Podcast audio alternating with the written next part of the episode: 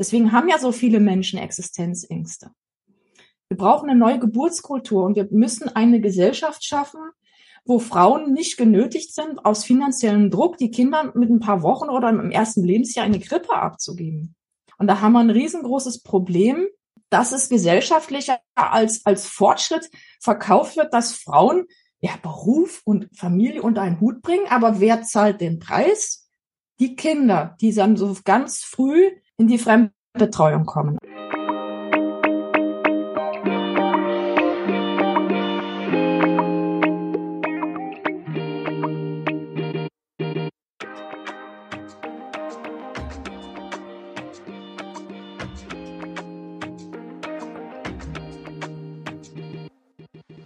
Hallo und herzlich willkommen zu unserem Podcast Hochsensibel begegnen. Mein Name ist Ming und ich bin Anni. Schön, dass du da bist. In diesem Gespräch haben wir Sylvia Hake eingeladen und freuen uns sehr, sie als Gästin hier zu haben.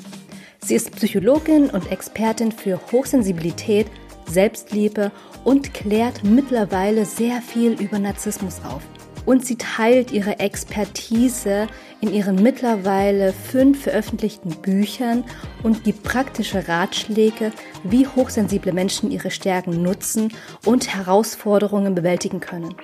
Du findest außerdem in den Show Notes eine Seite zu ihrer Online-Akademie und ein neues Ausbildungsangebot zum Sensitive Soul Coach. Ein Blick in die Show Notes lohnt sich also. Im zweiten Gespräch sprechen wir mehr über Selbstempathie und die Herausforderung mit narzisstischen Menschen. Wir klären auf, warum wir unbedingt eine neue Geburtskultur brauchen, um die Welt nachhaltig zu verändern und warum Empathiefähigkeit in der Elternschaft so eine wichtige Rolle spielt.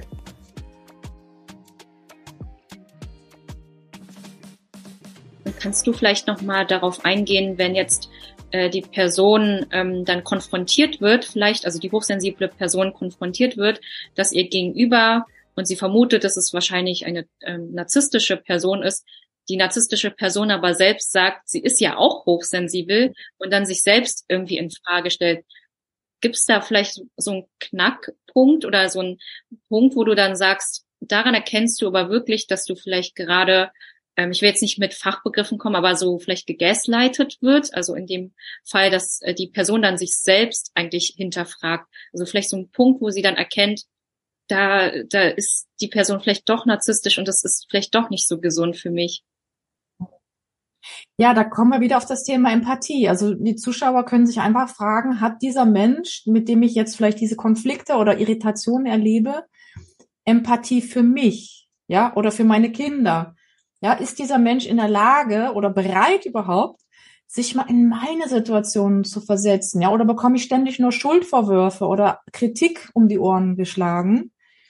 Und das ist doch das Entscheidende. Ja, also deswegen, also das, also das Wort Hochsensibilität ist für viele jetzt total irreführend schon mittlerweile geworden. Und deshalb poche ich so immer auf das Empathie-Thema jetzt. Und wenn man sich das ehrlich eingesteht, ja, ich bin jetzt vielleicht in einem Konflikt mit jemandem, der sich als hochsensibel vielleicht erlebt und sich auch so beschreibt, aber eben immer nur sensibel ist, ja, für die eigenen Bedürfnisse und nicht in der Lage ist, sich mal eine Sekunde in meine Situation zu versetzen, dann ist wirklich roter Alarm. Weil dann werde ich immer wieder dieselben Konflikte erleben, ja, weil dieser Mensch eigentlich permanent darauf angewiesen ist, dass andere auf ihn Rücksicht nehmen, ja, dass alle anderen sich den eigenen Bedürfnissen unterordnen. Und das ist dann eben ein Problem, weil das führt dann immer dazu, dass irgendeine Art von Ungleichgewicht entsteht. Und klar kann ein hochsensibler Mensch auch in einer Stresssituation vielleicht auch nicht auf andere Menschen eingehen. Ja, das ist ja auch ein bisschen situationsabhängig. Ja, wenn ein hochsensibler Mensch in einer akuten Stresssituation ist oder vielleicht schon in einer chronischen Stresssituation, das betrifft ja vor allen Dingen hochsensible Mütter, ja, was ich ja auch in meiner Klinik erlebt habe, wie stark die dann in so Erschöpfungsdepressionen fallen, dann sind sie selber vielleicht auch nicht mehr in der Lage, ne, so empathisch zu reagieren, aber das ist eine Stressreaktion. Wenn ich aber jemanden habe, der sowohl in einer, in einer, sag ich mal, in entspannten Urlaubssituation ja, als auch in der Stresssituation letzte Woche, letztes Jahr, vor drei Jahren immer so empathielos reagiert, dann sollte ich doch mich fragen, ob ich vielleicht doch in einer toxischen Beziehung bin. Ja, und bei Hochsensiblen, wie ich es jetzt definiere mit Empathie, da wird es natürlich Phasen geben, wo sie das sehr gut können und in Stresssituationen vielleicht an weniger, aber ich meine, das ist ja auch normal, ja, dass man, wenn man in Stress wirklich richtig im Stress ist, dass man so einen Tunnelblick bekommt. Das geht ja jedem Menschen so. Das ist ja auch zu viel verlangt, ja, zu denken, dass man immer in jeder Situation für andere Empathie empfinden kann, wenn man gerade hoch wirklich selber in Not ist. Das geht einfach nicht. Aber eben der Unterschied ist bei Narzissten ist, dass sie es eigentlich nie können, ja, empathisch zu sein. Und bei Hochsensiblen gibt es eben dann ja durchaus Phasen, wo sie das sehr gut können, wo sie sich vielleicht sogar verausgaben in der Empathie und wo sie es vielleicht weniger gut können. Aber das ist, glaube ich, so ein wichtiges Merkmal. Darauf sollte man einfach mal achten. Auf jeden Fall. Das war auch nochmal sehr, sehr, sehr gut zusammengefasst, auch nochmal für Hochsensible, weil wir die Erfahrung gemacht haben, dass auch viele Hochsensible auch selber an ihre Hochsensibilität ähm, zweifeln, dass genau in Stresssituationen oder auch an äh, chronischen Stress sie darunter leiden und auch merken, okay, eigentlich sind sie ja gar nicht so sensibel und es wird im Außen gespiegelt, dieses, ja, guck mal, äh, du mit deiner Hochsensibilität und guck mal, du bist doch eigentlich gar nicht so hochsensibel und dann zählen sie eigentlich nur die Stresssituation auf, die die hochsensible Person hat. Aber da wirklich diesen Unterschied auch für sich selber, wenn man sich als hochsensibel bezeichnet, ähm, sich selber vor Augen zu führen, dass es eigentlich gar nicht darum geht zu gucken, okay, wie ist man in Stresssituationen, sondern der entspannte Zustand, wie ist der denn überhaupt? Und da drauf zu gucken und in diesen Zustand, diese Empathie für sich und auch diese Selbstliebe äh, zu entwickeln, denke ich, es ist nochmal ein ganz großer Punkt für die, die auch hier zuhören, da auch genauer hinzuschauen. Das fand ich auch nochmal sehr, sehr schön. Und danke dafür. Hast du vielleicht dann auch ähm, vielleicht eine Übung, die du anderen mitgeben kannst, um mehr diese Selbstempathie wieder zu entwickeln? Ich glaube, was ja unser großes Problem der heutigen Zeit ist, ist das wirklich dieses Stresserleben, ja, dass die Zuschauer sich vielleicht mal wirklich aufschreiben, was sind denn alles so meine Verpflichtungen? Ja, morgens früh bis abends spät, eben gerade auch die Hochsensiblen mit Kindern, ja, oder mit Beruf und Kindern, ja, oder vielleicht Pflege von Angehörigen. Und dass man sich das wirklich mal aufschreibt, welche Last trage ich denn auf meinen Schultern? Ja, dann, um wirklich mal zu sehen, wow, was leiste ich da eigentlich den ganzen Tag? Ja, das wirklich mal ins Bewusstsein zu holen. Und darüber auch schon zu sehen, wow, was, was, was manage ich da eigentlich jetzt den ganzen Tag, ja, und sich auch mal Anerkennung dafür zu geben. Und dann im gleichen Atemzug, wenn die Liste wird wahrscheinlich sehr, sehr lang sein, dann sich auch wirklich in, in dieses Selbstmitgefühl auch zu gehen, zu sagen, hey, wow, das ist ja Wahnsinn, ja, was ich da alles jeden Tag und jede Woche alles bewältige oder Verantwortung übernehme für bestimmte Themenbereiche, was ich arbeite privat wie beruflich. Es kann ja auch, ne, selbst wenn jemand nicht berufstätig ist, hat ja dann in der Familie vielleicht auch viele Verantwortungen zu tragen. Und sich da wirklich mal so von außen zu sehen, ja, wie wenn du jetzt quasi von oben drauf schaust und mal so deinen Tag auf Zeitraffer stellst, mal du, du siehst, das kennt ihr ja alle aus dem Film, ne, wenn das so schnell vorgespult wird und du siehst dich dann so da, zack, zack, zack, von da nach da und das und das und mal einfach mal so diesen Tag auf dich wirken lassen oder deine Woche und dann mal in die, dieses Mitgefühl für dich selber zu gehen, ja, für das, was du alles tust und ähm, was du alles erlebt hast, ja, vielleicht auch Dinge aus deiner Vergangenheit, aus deiner Biografie, wo du vielleicht noch verdauen musst, um da einfach mal dieses Mitgefühl für dich zu gehen, ja, weil wir leben ja alle nicht in idealen Lebensverhältnissen. Jeder von uns hat Stress. Jeder von uns hat gewisse Konfliktsituationen oder vielleicht finanzielle Sorgen, ja, oder familiäre Konflikte oder gesundheitliche Probleme. Das sind ja alles Dinge, mit denen wir ja klarkommen müssen. Wir haben ja nicht dieses Paradies, ja, wo alles immer toll ist und alles super läuft. Und dann eben dieses Mitgefühl für dich selber zu entwickeln, für deine Geschichte, ja, für deine Biografie und auch für das, was du jetzt auch aktuell tust in deinem Leben. Ja, oder wenn du durch, vielleicht auch durch ne, Krankheitserlebnisse oder traumatische Dinge vielleicht auch bestimmte Dinge nicht tun kannst. Das ist ja auch für viele Hochsensible ein Thema. Ja, sie würden gerne, sie können aber nicht, ja, weil sie vielleicht eine Angstthematik haben, ja, oder eben gesundheitlich eingeschränkt sind. da auch mal für diese Begrenzungen auch mal so ein Mitgefühl zu entwickeln, ja, dass man eben nicht alles leisten kann, was man gerne möchte. Auch das ist ein großer Schmerzpunkt, weil man ja sich ungern einschränken lässt, ja, aber das Leben diktiert einem ja vielleicht manchmal auch Einschränkungen, die man gar nicht so schnell überwinden kann. Und das, das bringt uns natürlich auch mit einem gewissen Schmerz in Verbindung. Aber wenn ich dann wirklich liebevoll da hinschaue, dann kann ich auch dieses Mitgefühl dann entwickeln. Für, für mich selber und auch für meine Biografie, auf jeden Fall. Das ist ganz, ganz wichtig. Sich wirklich von außen zu sehen. Ich sag immer den, der Großmutterblick, ja, mit diesem liebevollen Blick, so als wärst du jetzt dein eigener Enkel, ja, den du über alles liebst und mal mit diesem Blick auf dich und dein Leben schauen. Und das, das kann ganz, ganz viel verändern. Sehr, sehr schöne Übung, auch eine sehr intensive Übung da wirklich, wirklich echt auch hinzugucken, was wirklich da ist und da auch wirklich ins Gefühl zu gehen.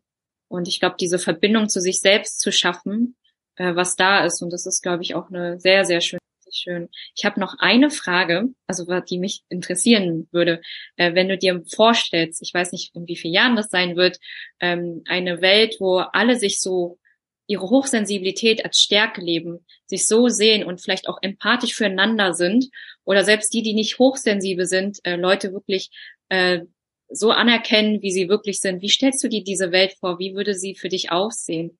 Äh, wir müssten erstmal bestimmte Bedingungen, Rahmenbedingungen verändern in dieser Welt.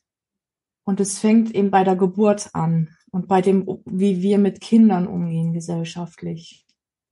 Und dazu habe ich auch schon mal einen Podcast gemacht in YouTube über Geburtstrauma. Ich weiß nicht, ob ihr das mal gesehen habt. Geburtstrauma und Empathiemangel. Da habe ich ja schon mal diesen Zusammenhang hergestellt. Ja, das heißt, wir müssen eine völlig neue Kultur, oh, ich muss mich beruhigen, eine völlig neue Kultur entwickeln. Das nützt nichts, wenn wir in der Schule irgendwelche Kommunikationsübungen mit den Kindern machen. Das ist schon zu spät. Wir müssen früher anfangen. Wir brauchen sanftere Geburten, da gibt's auch ein tolles Buch, Geburt ohne Gewalt, war von Frédéric Le Boyer. Der war ja einer der ersten, der sich damit beschäftigt hat, dass zum Beispiel die Nabelschnur viel zu früh abgetrennt wird von den Kindern, dass man die Kinder ja separiert im Krankenhaus von den Müttern. Das heißt, man braucht eine völlig neue Geburtskultur, eine völlig neue Art und Weise, wie Kinder auf die Welt gebracht werden, also mit möglichst wenig Interventionen. Die Nabelschnur muss auspulsieren, sie darf nicht abgeschnitten werden, wenn das Kind noch nicht mal atmet. Stell dir vor, du kommst auf die Welt, du kriegst Sauerstoff und Nahrung über die Nabelschnur. Du hast die Lunge voller Wasser, voller Fruchtwasser. Dann kommt einer, du bist da gerade völlig in deinem Geburtstrauma, schneidet dir die Nabelschnur ab und du kriegst keine Luft mehr. Du kriegst da, du bist gleich mit Todespanik programmiert als Baby. Deswegen haben ja so viele Menschen Existenzängste. Wir brauchen eine neue Geburtskultur und wir müssen eine Gesellschaft schaffen, wo Frauen nicht genötigt sind, aus finanziellem Druck die Kinder mit ein paar Wochen oder im ersten Lebensjahr eine Grippe abzugeben. Ja, und da haben wir ein riesengroßes Problem. Das darf ich bestimmte Triggerwörter hier nicht sagen, weil sonst werden wir gleich zensiert. Ähm, dass es gesellschaftlicher als, als Fortschritt verkauft wird, dass Frauen ja Beruf und Familie unter einen Hut bringen, aber wer zahlt den Preis? die Kinder, die dann so ganz früh in die Fremdbetreuung kommen. Also das heißt, wir werden diese Gesellschaft nicht erleben, das muss ich einfach so sagen, wenn wir weiter mit den Kindern so umgehen, wie wir umgehen. Das ist meine klare Prognose. Und da müssen wir ansetzen. Es ist in der Schule zu spät. Die ersten Lebensjahre sind prägend für die Kinder. Und wenn wir das nicht schaffen, eine Kultur zu entwickeln, die mit Kindern sanft und liebevoll, empathisch, fürsorglich umgeht, werden wir das nie erleben. Danke für deinen ehrlichen Einblick, weil wir sehen das auch oft so, also vor allem ähm, mit unserem kulturellen Hintergrund, also ähm, das äh, vietnamesische, wir sind ja noch weit, weit weg, äh, weiter weg als wir hier in Deutschland mental. Aber ich glaube, was früher einfach auch da war, also wirklich Hausgeburten, also wirklich zu Hause und mehr in diesem Natürlichen, dass das schon erschreckend ist, was wir zum Beispiel sehen, dass mehr das westliche Bild ähm, gesehen wird, also dieses effiziente, produktive. Und das ist echt ähm, interessant, was du erzählt, weil ja, ich habe glaube ich, die Woche, genau, erst äh, mit auch mit jemandem gesprochen, die ist Mutter geworden. Sie selbst hat eine hochsensible Tochter und sie hat auch erzählt, dass die ersten drei Jahre sie selbst erstmal in eine neue Rolle kommen als Mutter, als hochsensible Mutter einer hochsensiblen Tochter. Und wie kann sie dem gerecht werden, wenn der Druck da ist, Geld zu verdienen in einer Gesellschaft und gleichzeitig für eine, ein Kind da zu sein, das so viele Bedürfnisse hat und diese Nähe zur Mama braucht. Ähm, und das, das zu erkennen und zu erkennen, dass es einfach eine strukturelle Veränderung braucht, die schon bei der Geburt anfängt. Und wenn ich, wenn wir drüber nachdenken, auch so, was da, also was da noch eigentlich ähm, an Wissen fehlt oder an, dass die Leute das, diese Veränderung brauchen, da braucht es einfach noch mehr, ja, noch mehr Leute, die da mit rauskommen, wie eigentlich, wie Menschen sich fühlen, vielleicht auch während der Geburt. Und ich finde, da, da fehlt einfach noch voll viel Wissen. Und ich finde deswegen ähm, sehr, sehr schön und sehr wichtig, dass auch wieder, ich merke auch so die Frust, dass du das in Energie umwandelst, indem du immer wieder aufklärst ja viel mehr Menschen, die das da, das Bewusstsein schaffen, dass nicht sie selbst vielleicht das Problem sind, währenddessen, sondern nein, dass die Gesellschaft mit ihren Strukturen genau das Problem sind und wir müssen das verändern.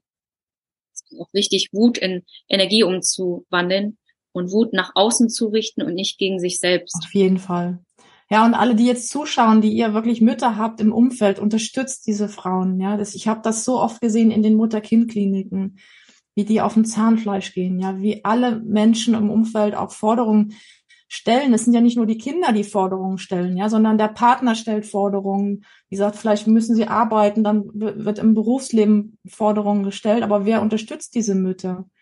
Ja, die Kinder können doch nur gut aufwachsen, wenn die Mutter auch in ihrer Kraft ist und wenn die Mutter auch spürt, das sind Leute, die hinter meinem Rücken stehen, die mich auch mal entlasten, ja, und nicht, dass, wie viele Mütter das erleben, alles auf ihren Schultern lastet. Das ist einfach nicht, nicht schaffbar. Ja. Welche Art von Unterstützung wünschst du dir vielleicht auch von der Gesellschaft oder in der Partnerschaft, in der Elternschaft, auch von den Vätern? Das ist ein schwieriges Thema. Es kommt natürlich darauf an, welche Art von Männern heiraten denn jetzt die Frauen? So, es gibt ja auch viele Männer, gerade, ich sag's mal, meine Beobachtung, gerade Männer, die, sage ich mal, eher so grob strukturiert sind, ja, vielleicht auch dominant, vielleicht auch brutal. Das sind Männer, die regelmäßig Kinder zeugen. Es ist einfach so, ja, weil viele Frauen einen Beschützer suchen und dann jemanden suchen, der vielleicht diese Stärke ausstrahlt, aber der dann, wenn die Kinder kommen, mit, mit gerade mit Säuglingen überhaupt nichts anfangen können. Das heißt, wir können hier auch keine Forderungen an Männer stellen, die letzten Endes sowieso überfordert sind mit der Situation, weil sie ihre, in ihrer emotionalen Kapazität dazu gar nicht in der Lage sind. Das heißt, dass die Frage müsste man viel weiter zurückdrehen. Wen suche ich mir als Partner aus? Da machen viele Frauen große Fehler. Sie suchen nach der starken Schulter, äh, vielleicht auch jemand, der wirtschaftlich gut aufgestellt ist. Und da ist vielleicht, was ja auch nicht unwichtig ist, zumindest die finanzielle Versorgung geregelt und gesichert. Aber das heißt nicht, dass sie emotionale oder praktische Unterstützung dann bekommen. Also wir können hier eigentlich keine Forderungen stellen, weil wie gesagt, es gibt viel, so viele Menschen mit solchen Empathieeinschränkungen, nicht nur Narzissten, auch Menschen einfach, die allgemein zu sind, im Herzen.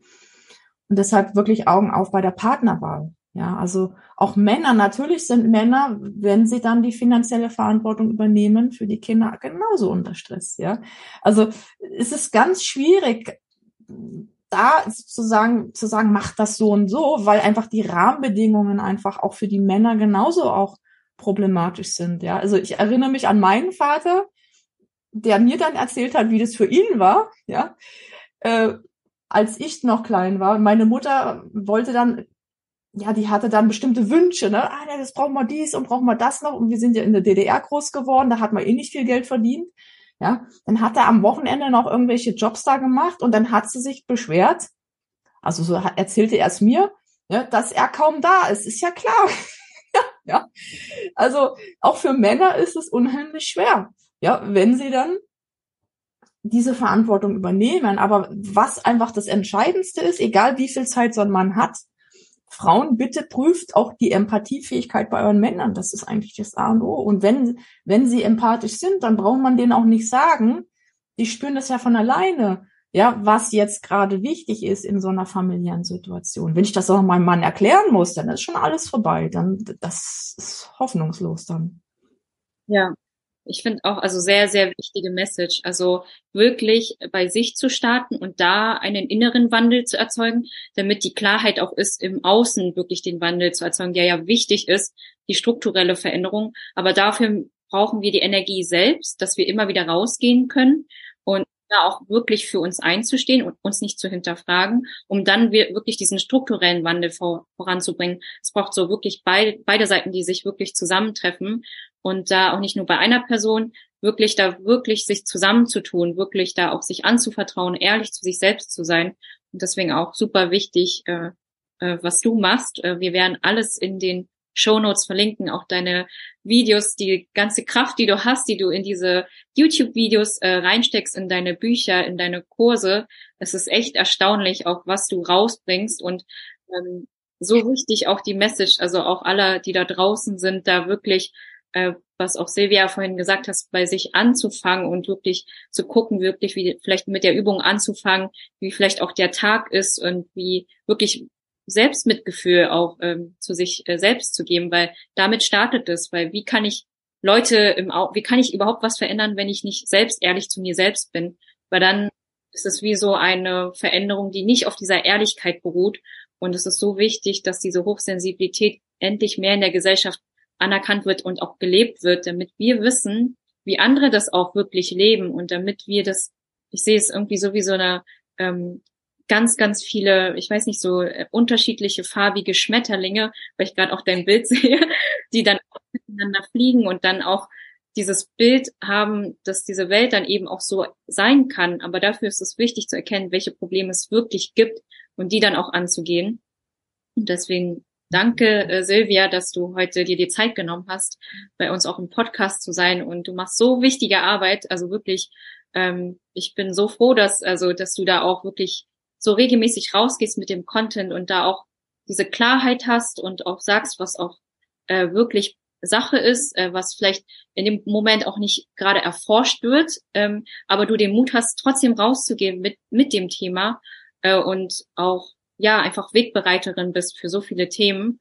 Und vielleicht inspiriert es auch die eine oder andere Person dann auch zu sagen, ich bin Wegbereiterin in meinem Umfeld, weil vielleicht keine Person das gerade lebt. Äh, und da auch äh, wirklich hinzugucken und dann auch rauszugehen. Äh, hast du vielleicht noch ein paar abschließende Worte, die du gerne mitgeben möchtest, etwas äh, an unsere Zuhörerinnen? Zuhörer. Ja, also ich freue mich erstmal, dass ihr mich eingeladen habt und ich finde es ganz wichtig, vielleicht nehmen wir das mal als Abschluss, dass wir wirklich mehr in dieses Miteinander leben und wirklich schauen, auch wie können wir uns gegenseitig unterstützen, eben auch ne, hier im beruflichen Kontext oder auch privat, also wegzukommen von diesen Einzelkämpferton und wirklich zu schauen, wo kann ich mich öffnen, ja, für Synergien, für vielleicht neue Kontakte, Freundschaften, Kooperationen. Denn wir sind alle doch sehr mit diesem Einzelkämpfertum programmiert und deshalb freue ich mich da auch über unsere Zusammenarbeit und auch im Hochsensibel-Kongress, der ja jetzt auch nochmal am 1. September wieder startet, dass wir da auch schon ein schönes Interview mit euch dann auch gemacht haben und das freut mich sehr. Wir hoffen, dass wir dich mit dieser Folge ein klein wenig inspirieren können und dass du die Möglichkeit hast, auch mal über den Tellerrand hinausblicken zu können. Also, wenn du hochsensibel bist oder jemanden kennst, der oder die es ist und dich dafür interessierst, wie du und andere hochsensibel begegnen kannst, dann höre gerne in unseren Podcast rein. Abonniere dir den Podcast, um keine neuen Folgen zu verpassen. Und wenn du für dich etwas Wertvolles mitnehmen konntest, gib uns gerne eine 5-Sterne-Bewertung und ein kurzes Feedback, was dich am meisten berührt hat.